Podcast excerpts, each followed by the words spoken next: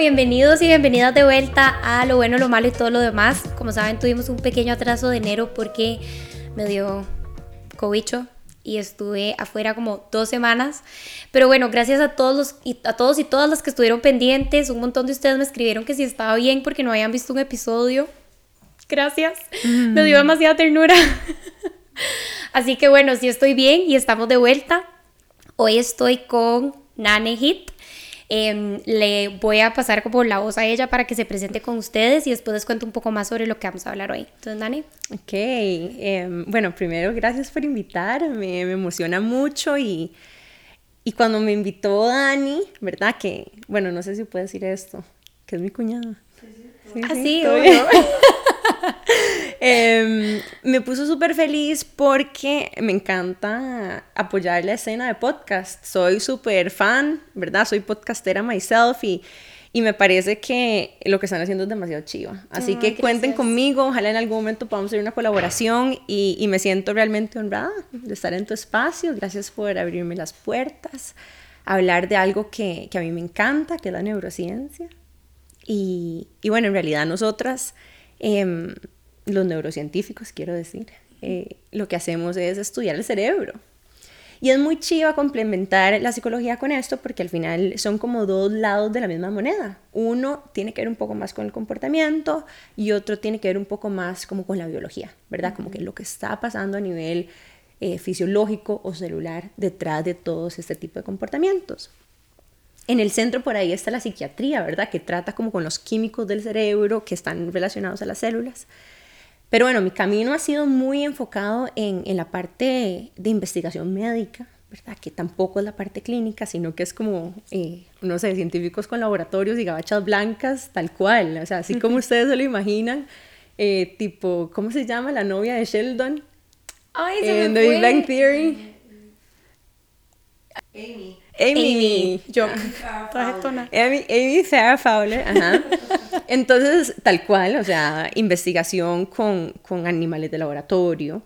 Em, y mi enfoque siempre fue en eh, desarrollar terapias contra el cáncer de cerebro. Y eso lo hice para específicamente tanto de adultos como de niños. Entonces nos enfocamos en cuáles son como los talones de Aquiles del cáncer de cerebro específicamente para poder proponer medicamentos que ya existen en el mercado, pero que les puedan también servir. Entonces, por ejemplo, eso se llama como un repurposing de medicamentos, ¿verdad? Como volver a proponer un nuevo uso del medicamento para un nuevo, eh, para un nuevo diagnóstico.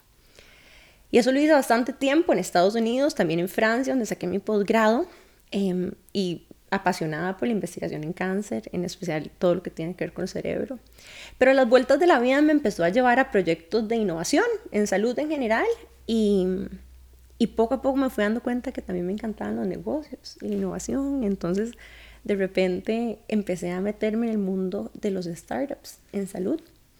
Y una cosa llevó a la otra y hoy en día sigo en ese mundo. Ahorita estoy desarrollando tecnología en salud pero todo este proceso, eh, como de amar la ciencia, también empecé como a redescubrirme un poco cuando yo volví a Costa Rica, porque como no necesariamente habían demasiadas oportunidades de investigación aquí, de la forma en la que existían en los otros países donde yo estaba, me vi como forzada a diversificar y este fue como uno de los primeros grandes pivotes o cambios que tuve que hacer en mi carrera para tratar de entender cómo, ¿verdad? ¿Cómo puedo yo moldearme y adaptarme a la realidad de aquí. Y tuve la oportunidad de hacer un TED Talk, como en el 2016, a donde expliqué el cáncer con una metáfora, que fue muy linda. Em, y, y, me enamoré de la comunicación de la ciencia, empecé una página para comunicar ciencia a la comunidad no científica y así fui creciendo. De hecho, eso lo hice como en 2017, 18 también. Y en aquel momento tenía como 8000 followers en Facebook, ¿verdad? Y yo me sentía así como que esta cosa tan chida porque nunca había entrado en el mundo como de los medios ni las cuentas digitales. Y, y de repente, en lo que hablaba de la ciencia y le explicaba los componentes de la ciencia a la gente, me daba cuenta que también había como otra capa de la que yo podía hablar. Y era mi propio proceso de no sé si ponerlo crecimiento personal o expansión de conciencia o como tal vez este camino transversal que yo había venido trabajando, porque la sorpresa de todo es que cuando yo saqué mi grado en neurociencias, también saqué un grado en filosofía, en filosofía asiática, y yo siendo bailarina de mucho tiempo empecé a meterme a través del yoga incluso en otros tipos de filosofías que trataban la dualidad de tal vez como mente, cuerpo, alma, ¿verdad? O por ahí. Y, y, desde entonces he seguido mi camino de desarrollo espiritual y personal. De hecho, vengo llegando en Vipassana, que no sé si ustedes lo conocen, pero es un tipo de meditación em, que viene desde hace muchos años, tiene un linaje de la India y, y es súper bonito porque es un proceso muy profundo de exploración. Es un retiro de un curso de 10 días donde meditas aproximadamente 11 horas al día. Wow. Entonces, em, sí, es un proceso intenso, pero, pero entonces ahora, digamos, mi vida gira mucho alrededor de conversar de estos temas como el que vamos a hablar hoy, ¿verdad? De cómo hay una intersección o mucha curiosidad de entender qué es lo que está pasando en el cerebro cuando uno está pasando por algún proceso de transformación personal. Exacto. Y creo que, digamos, todo lo que acabas de hablar es una introducción demasiado linda como para el tema que, ¿verdad?, que vamos a abordar, que realmente como que se resume en podemos cambiar o no. Y qué pasa cuando nos damos cuenta que cambiamos, o sea, qué pasó, ¿verdad? ¿Qué estaba pasando como detrás de las escenas, por así decirlo? Em, cuando nos dimos cuenta que, no sé, ¿verdad? O sea, un ¿verdad? Como dijiste vos, un cambio y tuviste como que redescubrirte, ¿verdad? O mm, no sé, nos damos cuenta que algo que antes nos molestaba un montón ya no nos importa tanto, o lo abordamos de otra manera, o aprendimos una nueva manera de, una nueva perspectiva desde donde verlo, ¿verdad? Y mm, creo que todo eso es como parte del misterio como el misterio de ser humano, ¿verdad? Que es demasiado interesante y demasiado lindo. Entonces sí, me parece como chivísima porque creo que todas las personas nos podemos identificar de alguna u otra manera con tu historia, ¿verdad? Con esos momentos en donde uno se tiene que redefinir, en donde uno se da cuenta que uno la verdad es que es multifacético, no me gusta solo una cosa, me gustan miles de cosas y me quiero meter en todas las cosas que me gustan y por qué no, ¿verdad? Claro, no, y es que somos, todos los seres humanos somos seres muy complejos y en la medida que nosotros, no sé si a ustedes les pasa, pero en la medida que yo me trato de definir como una sola cosa, me siento como un poco claustrofóbica, ¿verdad? Como que quiero decir como yo soy más que eso. ¿verdad? Y, y, eso es una parte muy bonita de donde uno puede también como practicar mucha autenticidad. Porque yo creo que, ¿verdad? No hay dos personas iguales. No son todas las personas psicólogas que pueden sostener un espacio como el que vos sostenés. Y esto es tu aporte. Porque tenés una forma súper bonita de hablar, porque sos extrovertida, porque, ¿verdad? Sabes conversar, entrevistar. Entonces, esto te da a vos como un grupo de habilidades que hace que te diferencies ¿verdad? Y que seas especial desde tu propia, propia forma, perdón. Pero dijiste algo súper interesante ahora y es, ¿verdad? Son momentos donde nos tenemos que reinventar. Y yo creo que ahí es donde está un poquito como la cainita del asunto, ¿verdad? Porque no hay nada más difícil que enfrentarse a un momento donde algo de uno muere sí. y algo nuevo tiene que emerger. Pero no existe uno sin el otro. Sí, y también es como difícil, pero también es precioso, ¿verdad? Como que es de, tal vez es de las cosas más duras, ¿verdad? Tener que aceptar como que hay partes de uno que, que ya no y que ya nunca más, ¿verdad? O sea, que fueron y que ya nunca más. Pero también es demasiado lindo ver nacer en uno como esas cosas nuevas. Pero entonces, volviendo a nuestra pregunta, ¿verdad? Como podemos cambiar o no, yo creo, y, ¿verdad? O sea, como complementame vos, decime vos como qué opinás yo creo que lo clave, y yo como psicóloga opino que sí, todos tenemos la opción de cambiar, ¿verdad? Eh, no el deber, porque cada quien hace lo que, lo que le da la gana con su vida, ¿verdad? Pero creo que todos tenemos, digamos, como la materia prima para poder cambiar, si, si así lo queremos, ¿verdad? O sea, nuestro cerebro tiene como esa, mm, como los materiales y los ingredientes para poderlo hacer. Ajá, ok. Eh, Uy, desmenucemos eso porque me pareció súper rico en contenido lo que dijiste. Como varios temas me parecieron súper interesantes. Por ejemplo, una de las primeras cosas que dijiste fue, bueno, se puede cambiar o no, ¿verdad? Y, y tenemos la elección de hacerlo. y quiero como enfocarme un poquitito en esa palabra, ¿verdad? La elección, la opción de hacerlo. Y em, creo que al final el cambio es una decisión también, ¿verdad? Porque muchas cosas te pueden pasar en la vida, pero en realidad cada oportunidad que vos tenés, cada momento que nosotros vivimos es un momento donde tenemos una decisión que hacer, o sea, una elección. Todo lo que hacemos es una elección. Que sea consciente o inconsciente es otra cosa, ¿verdad? Pero siempre estamos decidiendo cómo queremos actuar. Y em, no sé si conoces este autor muy famoso que se llama Viktor Frankl. Sí, ¿verdad? Em, él, de hecho, es una persona que estuvo en un campo de concentración y que tiene como su momento de iluminación y de transformación personal en ese proceso. Y él tiene una cita muy, muy interesante que dice, entre estímulo y respuesta, ¿verdad? Entre algo que a nosotros nos pasa y la respuesta y la reacción que nosotros tenemos, hay un espacio. Y en ese espacio yace la libertad de elegir cómo queremos actuar. Y me parece tan bonito y tan meditativo eso, porque, claro, cada vez que a nosotros nos pasa algo, nosotros tenemos, si logramos abrir un poquitito de espacio y tomar un poquito de distancia, que lo podemos hacer a través de lo que a vos te sirva. Hay gente que dice, bueno, necesito como un momento, una pausa, ¿verdad? Como no me hablen, necesito irme al cuarto momento a pensar lo que pasó. O tal vez decidimos salir a correr o hacer ejercicio. Otros decidimos respirar, ¿verdad? De media segundos. Tal vez otros decidimos meditar. O cada uno tendrá sus estrategias, ¿verdad? Para como que tomarse ese momento y decidir como qué quiero hacer con eso que me pasó. Y hay momentos más pequeños y otros momentos más grandes, ¿verdad? Donde tal vez nosotros no nos damos cuenta cuando tenemos una discusión con alguien o no sé, nos pasa algo en la calle, alguien nos pita y casi nos choca, ¿verdad? En ese momento tenemos una elección, así como también tenemos una elección cuando, por ejemplo, nos, quedamos sin trabajo.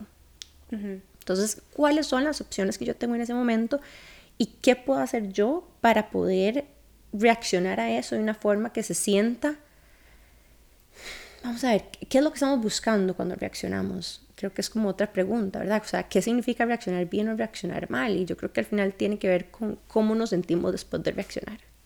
Sí, totalmente. Y también, o sea, agregando a ese espacio que vos decís, y creo que esto es como lo rico de la psicología, ¿verdad? Que la psicología ha sido como, o es una ciencia que ha tomado también de mucho de la filosofía, digamos, budista especialmente, ¿verdad? Muchas de las, digamos, muchas de las terapias hoy en día, de las intervenciones clínicas hoy en día, que más efectividad tienen, ¿verdad?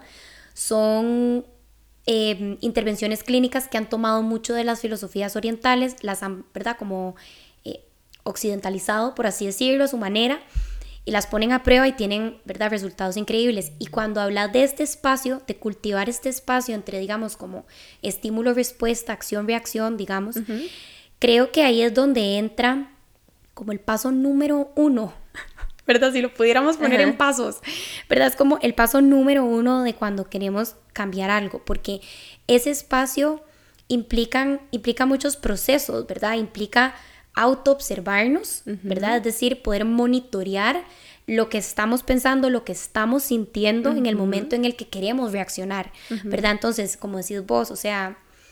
Si entra el toolkit. Exacto, o sea, si antes éramos demasiado impulsivos, ¿verdad? No sé, cuando alguien nos pita en la calle, ahora es decir, y madre, me, pitó alguien, estoy demasiado brava, me dan demasiadas ganas de mandarlo para la, ¿verdad? Pero, ok, voy a, o sea, voy a respirar, voy a escoger algo más. Pero entonces ahí viene, digamos, como no solamente viene como todo esto de automonitorearme, autoobservarme, sino que ese como metaproceso de ponerme atención, poniendo atención, digamos. Es el, momento a donde yo genero conciencia a mí misma. Exacto. Y entonces por eso es que, digamos, es como, por eso es que el cambio es tan difícil, ¿verdad? Porque, a ver, para nadie es secreto que, que, es difícil.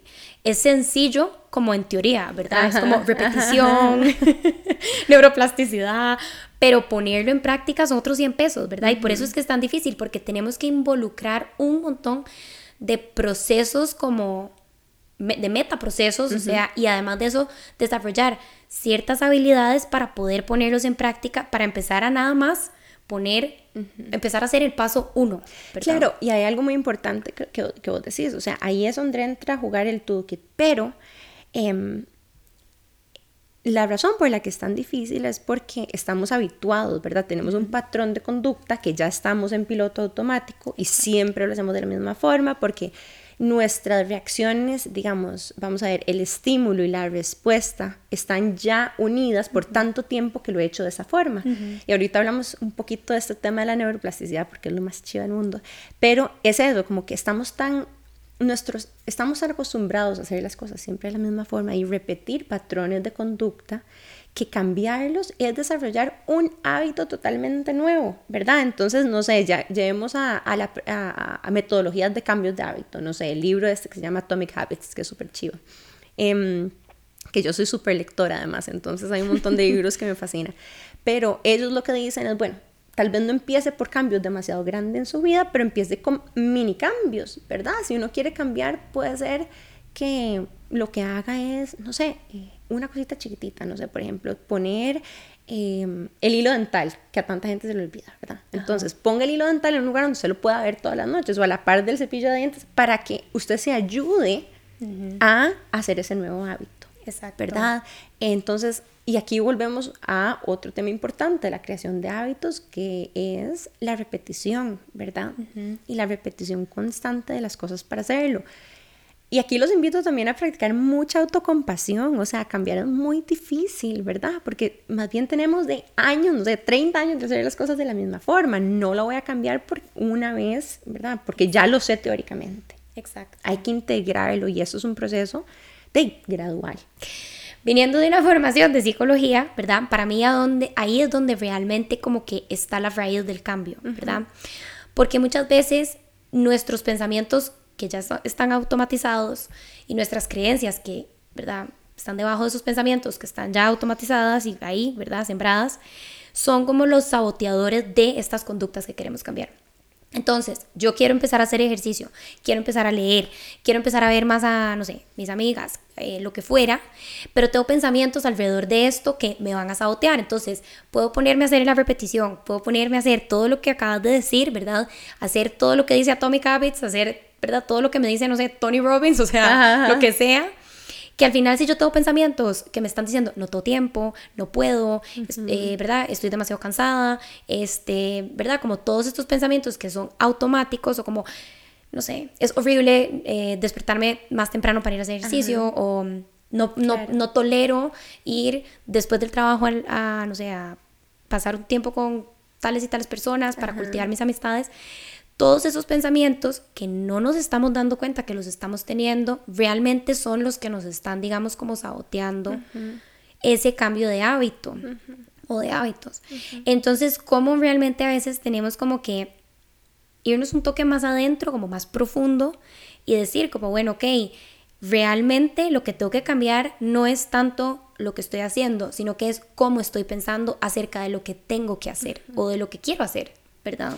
Claro, y aquí hay algo muy importante que dijiste, y es que al final es normal que nuestros propios pensamientos quieran casi como sobrevivir, ¿verdad? O sea, ellos están tratando de seguir existiendo. Entonces, lo primero que es importante entender es que el cambio es muy incómodo y el, y el cuerpo no le gusta la incomodidad. Entonces, siempre queremos resistirnos a todo tipo de cambio. Es más, o sea, a veces, imagínense, se lo, los pongo así, cambiar del lado de la cama donde duermen. O sea, ¿me entiendes? Algo que como que uno sabe que nada le va a pasar y ya desde entonces es como, ay no, qué incómodo, ay no, esto es mi lado, ¿verdad? como esta forma de hacer las cosas. Em, nosotros estamos constantemente tratando de optimizar la forma en la que vivimos, nuestro cuerpo, por lo tanto quiere evitar la incomodidad, porque la incomodidad implica esfuerzo, implica incluso crecimiento y todo crecimiento es súper incómodo también. O sea, no sé si ustedes han empezado un trabajo nuevo que empezar es siempre como una curva súper empinada de nuevas habilidades que tenemos que desarrollar y eso, ¿verdad? Va y cuesta y implica inversión de energía y tiempo y, es incómodo. Entonces, em, en ese proceso creo que es, es crucial que cuando nosotros estamos tratando de implementar un hábito nuevo o un cambio en nuestras vidas, podemos observar también la sensación. Si es difícil observar el pensamiento que me está autosaboteando o la historia que me estoy contando, que no me está dejando, ¿verdad?, hacer lo que quiero hacer, uno puede también hacer una pausa simplemente observando la sensación. O sea, me siento incómoda. o me está dando pereza esto nada más. Y a veces al observar las cosas, ahora que vos decías, como nombrar los sentimientos, nombrar los pensamientos, sencillamente nombrar esa incomodidad es como, ¿verdad? Como dicen esta expresión, agarrar el toro por los cuernos. Exacto. O sea, verlo a los ojos como que disuelve un poco la importancia de las cosas. Total. De hecho, a mí me encanta decirle a mis pacientes cuando hay como un tema como de incomodidad, ¿verdad? Como que resistencia a eso.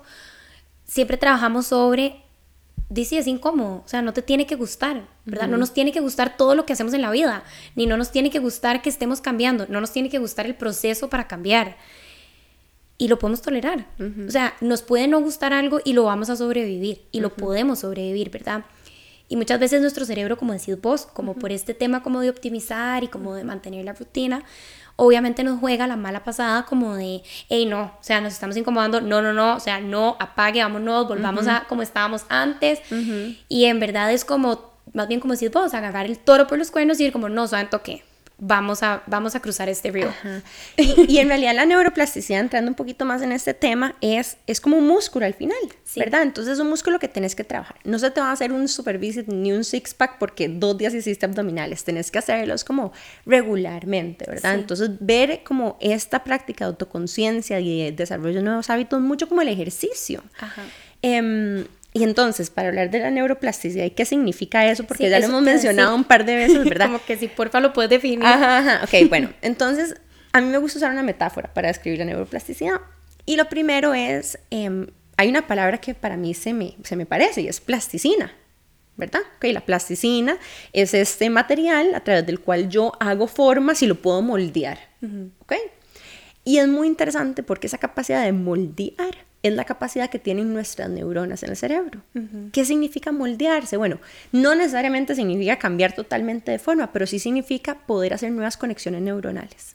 Entonces, la neuroplasticidad es lo que nosotros le decimos a la capacidad o el potencial que tiene una neurona para desarrollar nuevas conexiones. Y resulta que la neuroplasticidad tiene componentes biológicos y también asociados a, a pensamientos. Eso es muy chiva porque, por ejemplo, cuando nosotros somos chiquititos, la neuroplasticidad, perdón, la neuroplasticidad sirve para asociar cosas de supervivencia también, ¿verdad? O, incluso para conectar, no sé, la célula de la puntita del dedo a la columna vertebral, de la columna vertebral al cerebro y de vuelta para poder hacer un, o sea, un, movimiento tan fácil como extender el brazo. Son conectar neuronas. Después empezamos a utilizar las neuronas para desarrollar movimiento, no sé, empezamos a caminar. Eso es neuroplasticidad. Yo no sé si ustedes han visto, pero ver un bebé de pasar de levantar la cabecita a gatear, a caminar, eso cuesta.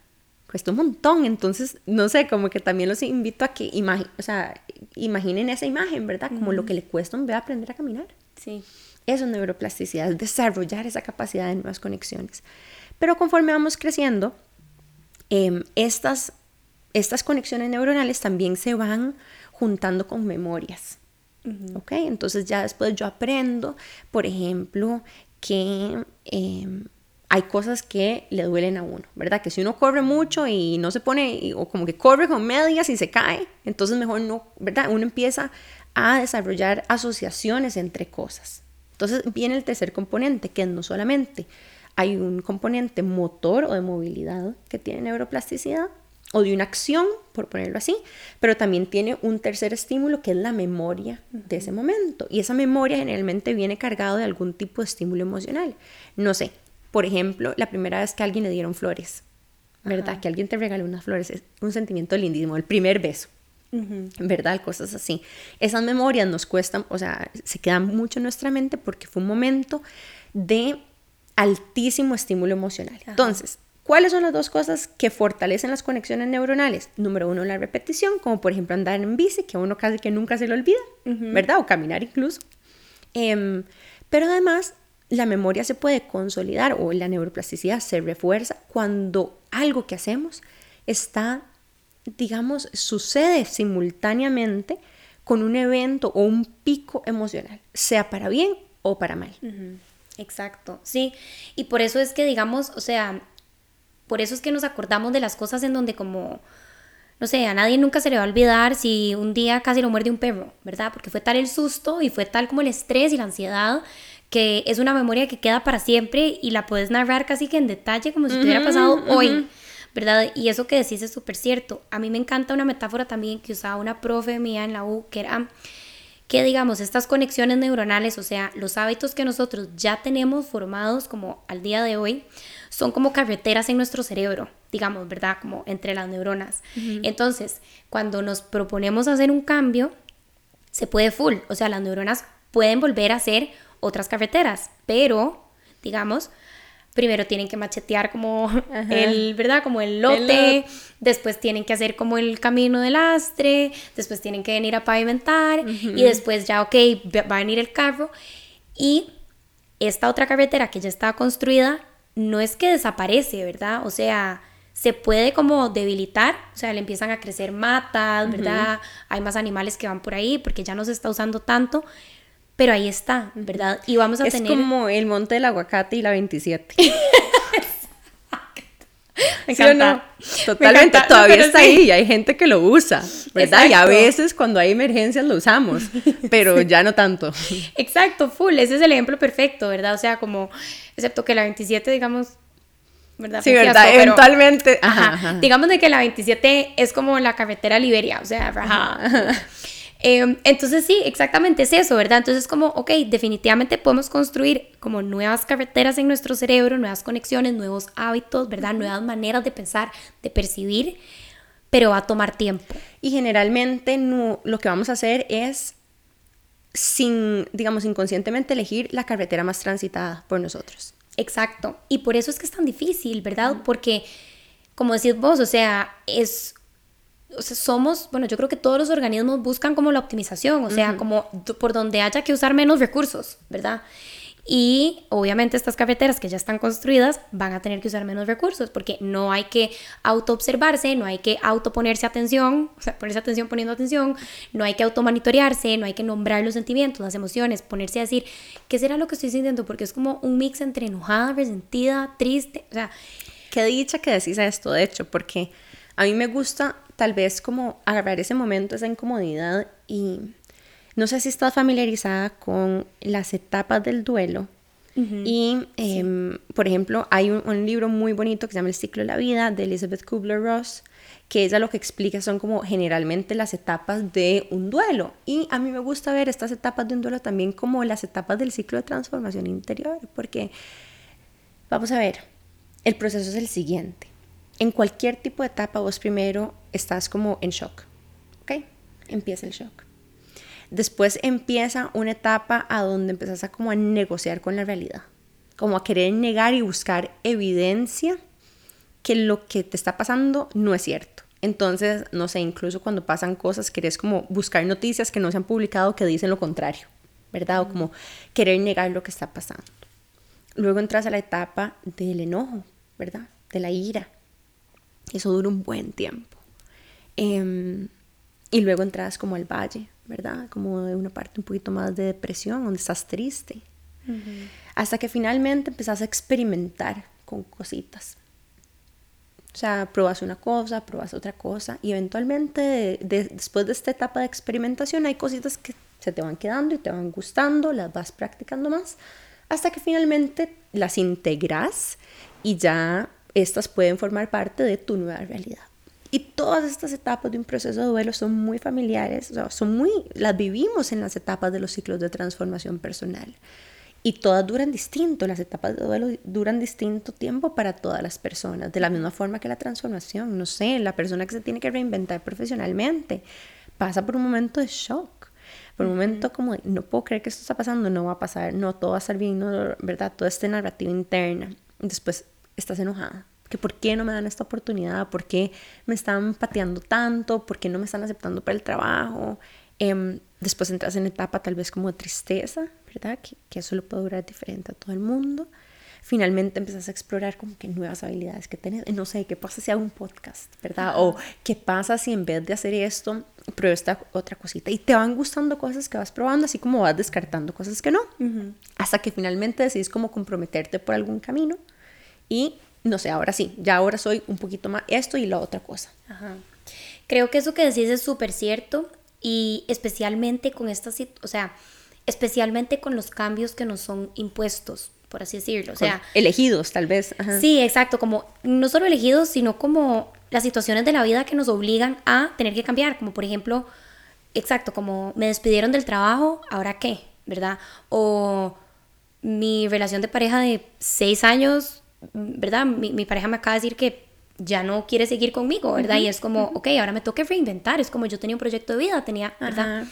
Y creo que esos procesos son, o sea, exactamente como lo dijiste, porque realmente los cambios de vida son duelos, ¿verdad? O sea, cuando terminamos con alguien, con, la, con, una persona con la que llevamos mucho tiempo, o sea, se nos muere alguien en vida, literalmente, o sea, se nos mueren las ilusiones, las ganas que teníamos de construir un proyecto, si teníamos, no sé, planes, ilusiones, sueños, ¿verdad? O sea, todo eso hay que sepultarlo y se vive como un duelo, como eso que os acabas de decir. Claro. Y yo creo que, digamos, con los cambios que son como más a nivel micro, por así decirlo, como interiores. Como interiores, creo que es un poco más complejo tal vez, porque no muchas veces tenemos la oportunidad de darnos cuenta por nosotros, o sea, como por sí solas, ¿me entendés? Ajá, ok. O sea, por lo general, cuando hay cambios así como internos, son o porque vienen con eventos así de vida muy grandes, ¿verdad? No sé, ponele, no sé, pienso tal vez en un caso inventado, ¿verdad? No sé, el Mae que la novia le termina porque está harta de que, no sé, le alce la voz. Y le ha pedido 500 veces que no le alce la voz y el Mae no para de alzarle la voz, entonces termina la relación de pareja. Esta persona, ¿verdad? Que le terminaron por esta razón, ahí puede decir, o sea, no solamente se tiene que reinventar porque terminó su relación de pareja y todo este tema, sino que es como, ok, hay cosas en mí, o sea, hay hábitos, digamos, pensamientos, conductas en mí que no me están llevando a donde yo quiero, o sea, que no me están acercando a mis metas, por así decirlo, o digamos de una manera más funcional, no me están funcionando para navegar la vida. Y aquí es importante también como entender un poquitito por qué, vamos a ver, nosotros en las situaciones en las que estamos, generalmente somos cómplices, ¿verdad? Hay algo en mí que, tal, que está permitiendo que suceda algo en lo que, en lo que yo estoy, no sé. Y no le estoy diciendo que, que hay demasiadas opciones, porque yo sé que salir de una relación, por ejemplo, abusiva es muy, sumamente difícil. Hay un apego y una manipulación psicológica muy fuerte en esos casos, ¿verdad? Em, pero la gente puede salir de esas situaciones. El punto es que hay conductas, no sé, em, que nosotros, las situaciones que nos pasan, nosotros tenemos algo de responsabilidad sobre eso ya sea o porque participamos de alguna forma como detonantes o porque somos o porque también guardamos silencio, algo que deberíamos de poner un límite, por ejemplo. Hay cosas que nosotros permitimos que sucedan. Claro, en, situaciones de violencia, pues no. No, pero yo estoy llevándolo, ajá, estoy llevándolo como una algo más habitual, ¿verdad? como sí, algo más de todos los días. ¿Qué pasa si, no sé, yo me voy eh, todos los días en carro al trabajo y siempre llego tarde, ¿verdad? Entonces, entonces es como, bueno, yo tengo la posibilidad de, decir, bueno, es que mi carro siempre se queda varado. O tengo la elección de decir, bueno, que tengo que salir antes porque mi carro se queda siempre varado. Entonces, en ese momento, yo tengo la elección de hacer un cambio, ¿verdad? Interior o lo que sea, para, de como, ¿cómo te lo pongo? Hacer una estrategia de contingencia para esto que yo sé que yo tengo, ¿verdad? O etcétera. El punto es que hay algo en nosotras que generalmente participa de lo que está sucediendo. Y esa es como que la primera forma de, yo creo que donde hay que hacer como un cambio de switch, ¿verdad? Porque cambiar de una mentalidad donde yo soy la víctima, donde estas cosas me están pasando a mí, a una posible toma de conciencia donde decir, bueno, ¿qué es lo que yo hago que alimenta este ciclo interminable de cosas? Porque incluso no sé, hay cosas que a nosotros nos pasan, hablemos de relaciones, como que con varios novios, y pueden ser diferentes novios, y en uno tenía el pelo rubio, y en otro me corté la pava, y en otro yo vivía en este país, y en otro, ¿verdad? Hacía diferentes cosas, y yo me sentía, entre comillas, diferente, pero al final mi patrón de conducta, de relaciones amorosas era el mismo. Entonces me, es casi como que tener la misma relación una y otra vez, pero con diferentes personas. Sí, yo le llamo la, la misma coreografía con música diferente. Así le digo yo. Y eso es importante porque eso tiene una ilusión de cambio.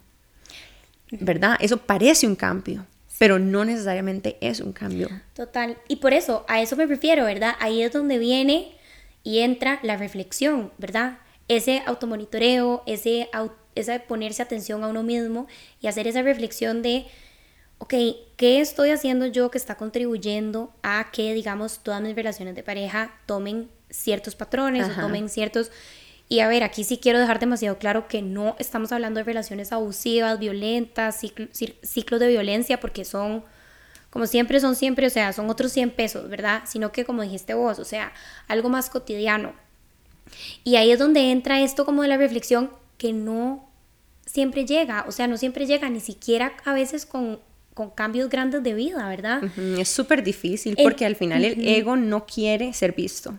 Sí, exacto, o sea, no nos queremos incomodar, ¿verdad? O sea, no queremos, eh, no queremos matar esa parte de nuestra, digamos en la que ya estamos muy cómodos o muy cómodas, muy, ¿verdad? Como ya, muy a gusto y nos parece que es más la pereza y el esfuerzo de, de cambiar que de mantenernos en ese patrón, cuando eso es una ilusión también, ¿verdad? De bienestar.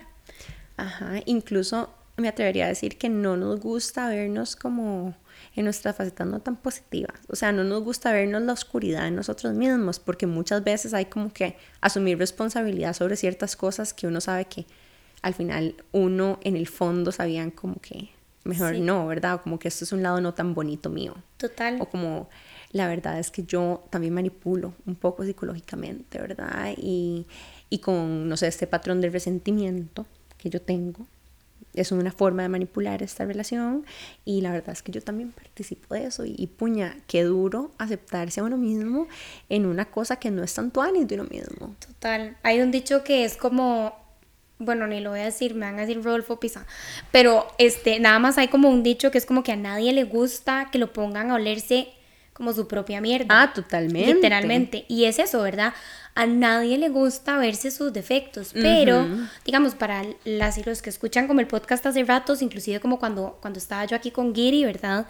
Varias veces hablamos como de que eso realmente termina siendo uno de los actos de amor propio más grandes que podemos tener hacia nosotros mismos, por más paradójico que suene, ¿verdad? Porque no nos sentimos bien y no nos sentimos bonito, pero poder, digamos, como vernos al espejo y aceptar que no son, o sea, que tenemos un montón de defectos, ¿verdad? Y no solamente eso, sino llevarle un toque más allá, como responsabilizarnos por esos defectos, ¿verdad? Es una de las cosas que grita que te amas, ¿verdad? Porque estás dispuesto o dispuesta a darte y a pasar por ese esfuerzo, por ese cambio. Y es un catalizador de cambio. Es lo único que te hace cambiar. O sea, es como el primer paso de cualquier proceso de recuperación de adicción. O sea, lo primero es aceptarlo, ¿verdad? Como que verlo y, y, hacer las paces con el hecho de como que, puña, o sea, esto es parte de mí, y puede ser que no me guste y, este es un poco de mi lado oscuro, pero el primer paso es verlo y observarlo. Y una vez que lo puedo, ya puedo hacer algo al respecto, porque si yo ni siquiera estoy dispuesta a verlo, entonces no puedo cambiarlo.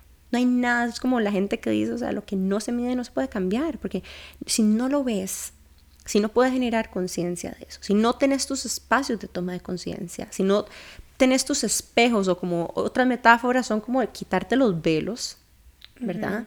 Em, o que se te caigan los velos de la ilusión de vos mismo que tenés, entonces no puedes empezar a ni siquiera trabajarte. Y eso es una de las grandes, digamos, hablando ahora de lo que vos decías, que las filosofías asiáticas y budistas tienen muchos de estos componentes de observación y de autoobservación, no solamente de nuestras sensaciones, sino que de nuestros pensamientos y las historias. Y hay algo muy importante y es que al final todas las prácticas, llámese de mindfulness, meditación, etcétera, lo que quieren es empezar a generar como un camino hacia la conciencia de uno mismo, sea conciencia corporal o de pensamiento, de sensaciones o emociones. Pero el primer paso siempre, siempre es conectar con el cuerpo.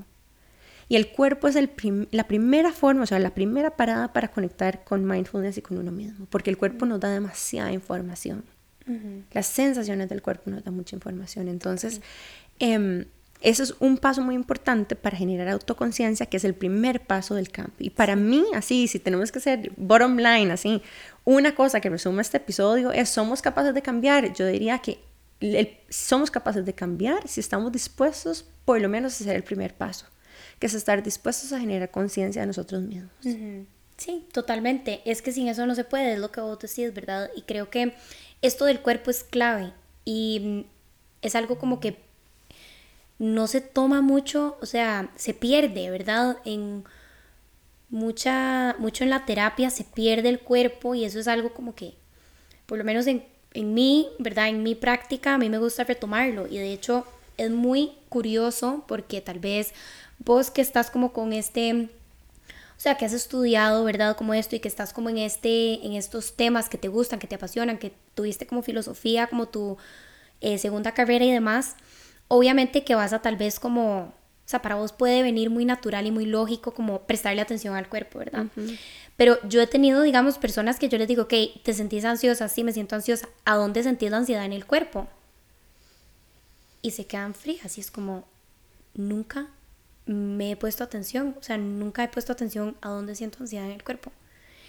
Y es súper fuerte porque es como decís vos, es la primera parada. O sea, si queremos generar ese, esa, auto, esa capacidad de automonitorearnos, tenemos que empezar por el cuerpo, ¿verdad? O sea, ¿qué me está pasando? O sea, mi corazón, me están sudando las manos, o sea, mi respiración, no sé, la panza, las piernas, lo que sea, lo que sea que uno sienta, ¿verdad?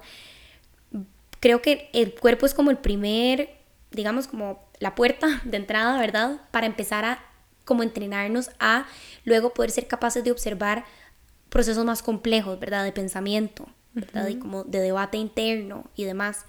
Entonces yo creo que sí, ¿verdad? Definitivamente estoy de acuerdo con vos, o sea, ¿se puede cambiar? Sí, pero para cambiar tiene que haber una responsabilidad propia, punto, ¿verdad? No existe cambio sin una responsabilidad y sin un, digamos, accountability, que no, creo que esa palabra en español no tiene traducción, pero es como, como cuando alguien dice que va a hacer algo y otra persona lo agarra y le dice como, usted dijo que lo iba a hacer, hágalo. ¿Verdad?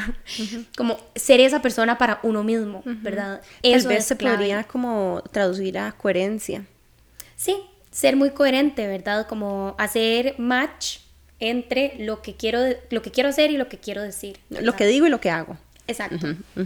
Exacto, exacto.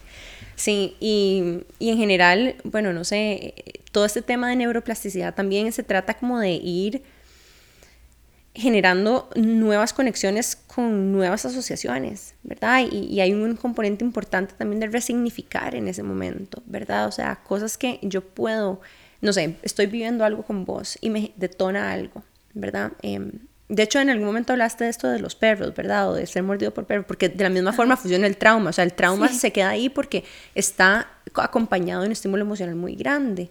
Pero uno puede volver a ese momento, ¿verdad? A través incluso de la meditación, del mindfulness, de la terapia, em, a donde vos decís, esto se siente como cuando, y si vos podés ponerle un nombre a eso, ¿verdad? Esta ansiedad que estás sintiendo. Puedes pensar en otro momento de tu vida donde te sentías así decís, ay puña, yo creo que hubo otro momento, no sé, cuando tenía 15 años que me pasó esto. Ay, qué interesante, porque ahí hay tal vez como algo que puedes escarbar, ¿verdad? Y entender qué parte de hoy está reaccionando por algo que me pasó en el pasado porque comparte algún, algún, algún alguna característica, como por ejemplo, yo describo muchas veces la formación de las memorias, que son muy importantes para neuroplasticidad, como la memoria de una rosa. Entonces, si vos pensás en una rosa, pensás en em, bueno, no sé, te puedo preguntar. Cuando yo te digo, cuando pensás en una rosa, ¿qué componentes tiene? Como que huele rico. Ajá. El, olor. Suavecita. A la textura. Em, se ve súper linda. Ajá. Bueno, ahí hay un, hay un elemento como de, de ¿verdad? Percepción de percepción, ajá, tal vez es la roja, roja ¿verdad? Sí, un color, tiene un tallo y tiene espinas y sabes que si le tocas la espina te duele, pero que también la, el pétalo se siente suavecito y tal vez incluso te puedes imaginar un momento donde recibiste flores o algo así o la asocias con algún momento, no sé, algo súper cliché como Valentine's Day o algo así, ¿verdad? Entonces, o con algo romántico. Entonces, todos esos componentes yo los puedo detonar si yo te tapo los ojos y te pongo a leer una rosa, literalmente todas esas memorias asociadas a la rosa, la textura, la sensación, el olor, cómo se ve, todo eso es parte del mismo concepto de todas las neuronas que están conectadas para crear esa imagen de la rosa en tu cerebro. Entonces sería muy difícil cambiar una de esas porque tantas veces has estado expuesta a esto. Sin embargo, cuando yo tengo una memoria y yo le quiero cambiar un, componente, tengo que empezar poco a poco a cambiarlo. ¿Okay? ¿Por qué? Porque puede ser que yo la próxima vez que vea un perro, aunque no sea la misma situación y no sea el mismo tipo de perro y yo tenga otra edad, me detona un componente a aquel momento donde yo vi un perro y casi me muerde. Entonces yo casi que revivo aquella cosa. Y ahí hay un momento para resignificar y sanar muchas de estas cosas a través precisamente de generar nuevas conexiones neuronales. Exacto. Bueno, y ahí es donde entra mucho la terapia psicológica, ¿verdad? Que es como descubrir, ¿verdad? Estos significados que tenemos asociados a creencias, ¿verdad? Como, no sé, porque el cerebro también generaliza, entonces como un perro me mordió, entonces todos los perros me van a morder, ¿verdad? Y es como irracional, pero es una manera del cerebro como de proteger. Entonces en terapia mucho es eso, ¿verdad? Es como, ok, ¿en dónde estás generalizando o en dónde estás haciendo distorsiones cognitivas, ¿verdad? Que son como maneras de pensar erradas, que son súper comunes, todos todas y todos los tenemos. Y cómo podemos, ¿verdad? Entrar ahí y, como decís vos, generar nuevas conexiones, nuevas maneras de pensar, nuevas maneras de percibir y empezar a repetirlas, repetirlas y ojalá asociarlas con una emoción para que se peguen, ¿verdad? Y hay una cosa importante, hablando ahorita de este tema como los perros y porque es importante algo que, una emoción que surge en este momento, que es el miedo. Okay. Como que el miedo es un tema como muy fuerte alrededor de todas estas cosas. Y, hay un, y esto ilustra algo importante y es que para poder cambiar hay que ser súper valiente. Hay que poder enfrentar algún tipo de miedo. Sí. Sea un miedo a enfrentar algo que uno no quiere. Entonces, este tema de valentía es crucial a la hora de hacer cambio. Y, y, me encanta porque este tema incluso del miedo y y de ser valiente se conecta con una de de mis autoras preferidas, que me imagino en algún momento la mencionaste, que es Brené Brown, ¿verdad? Que habla como de ser valiente en realidad se mide a partir de qué tan dispuesto, qué tan vulnerable puedes ser en alguna situación dada en algún momento. Y esa vulnerabilidad es una sensación incómoda. De hecho, me atrevería a decir que el cambio requiere mucha vulnerabilidad y mucha valentía. Total, demasiado. Y demasiada compasión, ¿verdad?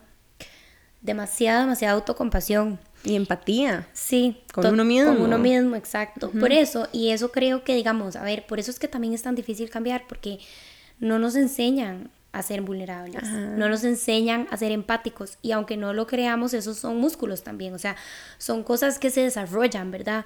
Em, hay, digamos, en la niñez, vos podés poner a un chiquito, una chiquita a hacer actividades que le van a desarrollar una empatía mucho más grande que digamos si no lo estimulas de esa manera, ¿verdad? O sea, la empatía sí se desarrolla, no es como algo con lo que naces. No, de hecho, bueno, más o menos, en realidad nosotros tenemos un componente y un grupo de células que se llaman las neuronas espejo, que son las que están encargadas de hacer esta empatía a lo interno. Y lo que hacen las neuronas espejo es una población de neuronas que lo que hace es hacer una, digamos, una imitación a lo interno de algo que vos estás viendo afuera. Entonces, por ejemplo, si alguien eh, bosteza afuera y vos bostezas, es en realidad tus neuronas espejo como imitando algo en tu cuerpo afuera.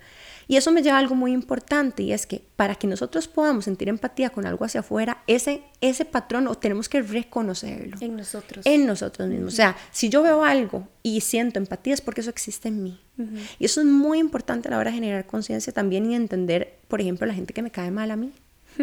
Esa gente que me cae mal a mí es porque tiene componentes que yo veo y para verlo significa que también existen en mí. Entonces, la gente que a mí me cae mal en realidad está haciendo un reflejo de algo que existe en mí. Si yo si eso no existía un poquito de eso no existiera en mí, yo ni siquiera lo vería. Entonces, ahí hay un hay una memoria importante, pero volviendo a un tema de la empatía, es importante entender que para que yo poder tener empatía con alguien más, primero tengo que hacer, hacer esa empatía conmigo misma. Entonces el ejercicio de autoconocimiento, de conocer nuestras emociones, de conocer nuestros sentimientos, es un proceso crucial, o sea, a la hora de, por ejemplo, nosotros ser capaces de sentir dolor, es importantísimo para nosotros poder acompañar a alguien en el dolor. Sí. Y esa sensibilidad, al igual que todas las neuronas tienen neuroplasticidad, las neuronas espejo. Entonces, podés trabajarlas también y trabajar la empatía con vos misma al, de la misma forma que puedes trabajar con otras personas. Exacto, totalmente. Y eso es demasiado importante, ¿verdad? Porque también nadie nos lo dice, o sea, realmente si no topamos en la vida con, ¿verdad? El privilegio de poder ir a terapia o de estudiar una carrera que tenga que ver con la salud mental o lo que fuera, o de llevar, no sé, certificaciones, cursos, lo que fuera, podemos pasar una vida entera sin, sin saber nada de esto, ¿verdad? Y eso es como impactante porque son como realmente las habilidades que necesitamos para poder navegar la vida bien, o sea, felices, poder hacer los cambios que queremos hacer cuando los queremos hacer y poder como vivir la vida que queremos vivir o por lo menos adaptarnos a la que estamos viviendo, ¿verdad?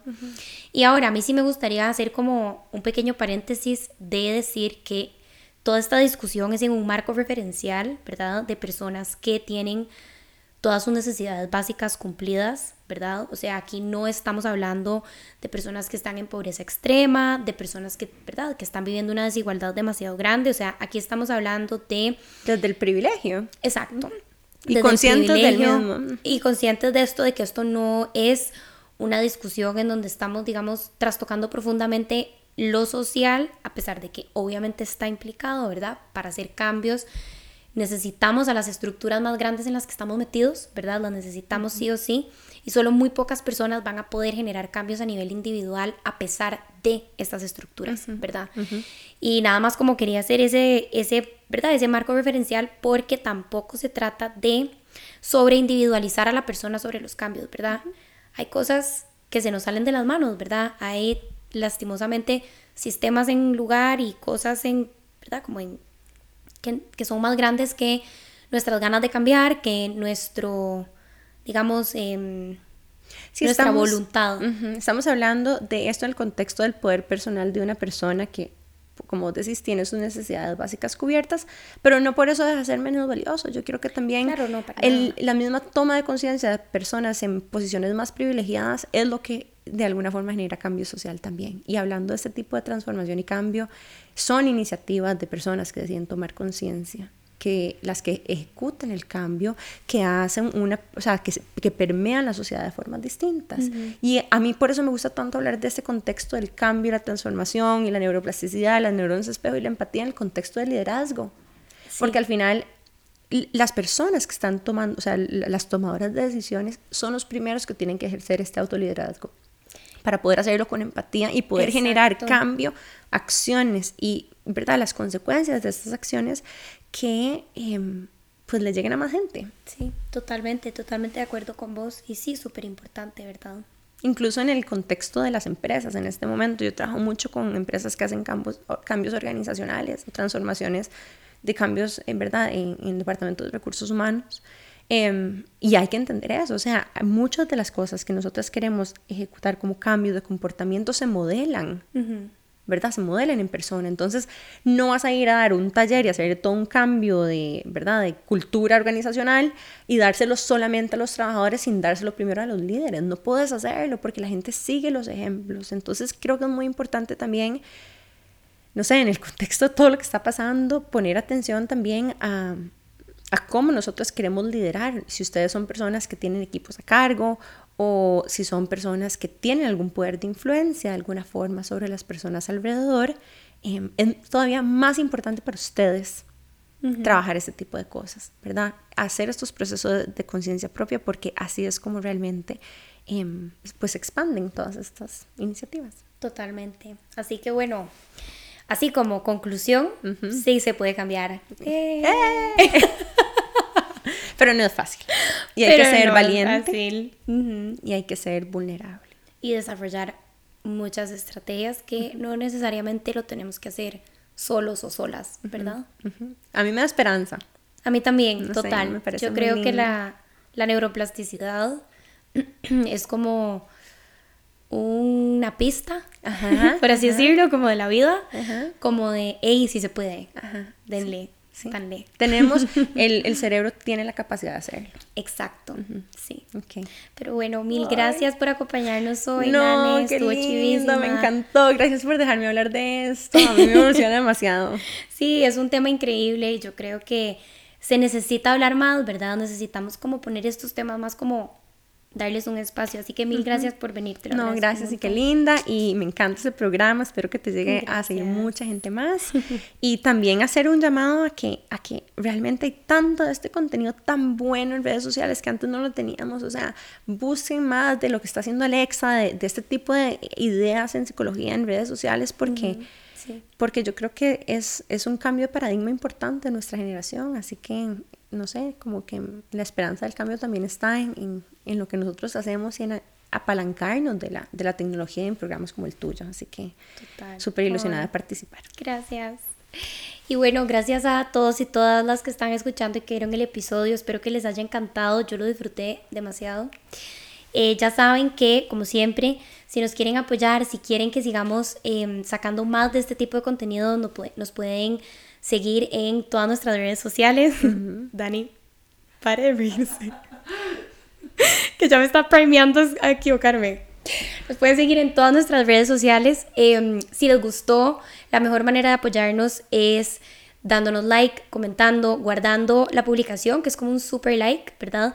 Y compartiéndola con todas las personas que se les ocurra en grupos de WhatsApp, eh, por sus grupos de Instagram, en sus historias, lo que sea. Y pues si se animan a apoyarnos un paso más allá, nos pueden apoyar en Patreon en www.patreon.com slash no pasa nada oficial. Bien. Siempre me equivoco, pero no me equivoqué.